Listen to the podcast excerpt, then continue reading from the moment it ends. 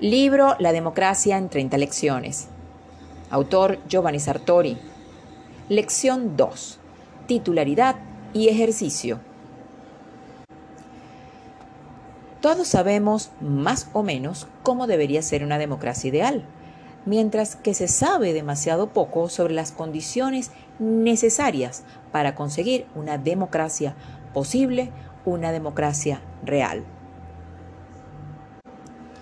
La primera cuestión que hay que establecer aquí es que entre una experiencia democrática en pequeño y una experiencia democrática en grande hay un abismo. La humanidad ha sufrido durante más de 2000 años para conseguir tender un puente entre las dos orillas. Y al pasar de las pequeñas comunidades democráticas a la democracia de las grandes cifras, hecha de pueblos y naciones enteras, es inevitable perder por el camino muchos requisitos que garantizan la autenticidad de una experiencia democrática cara a cara. Y de una democracia a gran escala no se puede pretender lo que se puede pretender de una democracia a pequeña escala. Algo que mucha gente sigue ignorando.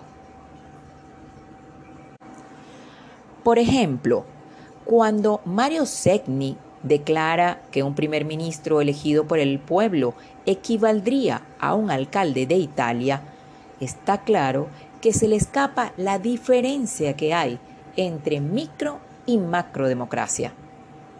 En la lección anterior hemos visto la definición que podríamos denominar etimológica de la democracia por haberla obtenido del análisis del nombre y más específicamente hemos visto la palabra pueblo en sus distintas acepciones.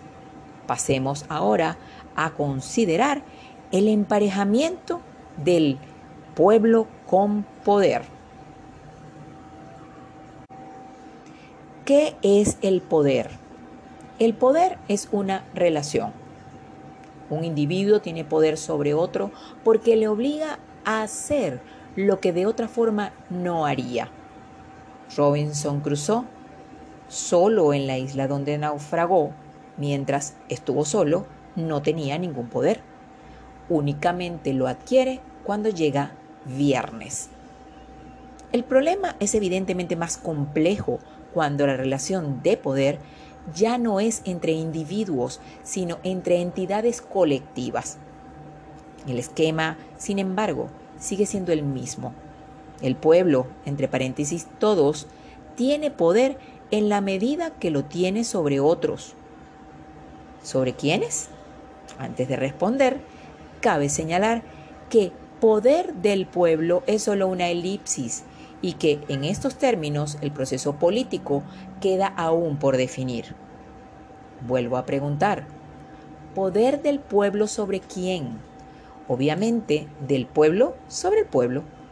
En este proceso, primero hay un movimiento ascendente de transmisión de poder del pueblo hacia el vértice de un sistema democrático y después un movimiento descendente del poder del gobierno sobre el pueblo. Así, el pueblo es al mismo tiempo, en un primer momento, gobernante y en segundo momento, gobernado.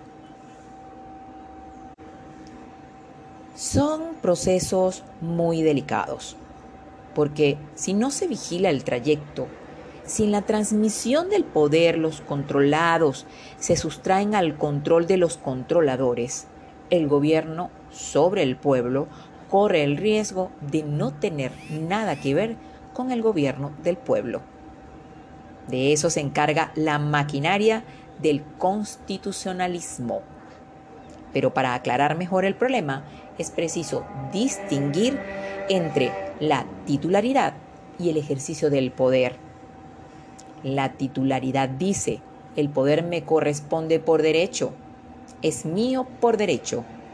Sí, pero aquí tenemos solo un derecho y lo que cuenta es el ejercicio.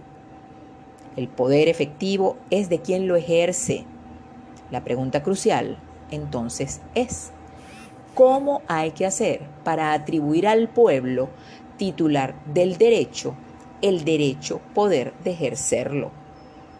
La respuesta es sucintamente que la solución a este problema ha de buscarse en una democracia representativa, en la transmisión representativa del poder, como lo vamos a ver en los siguientes capítulos.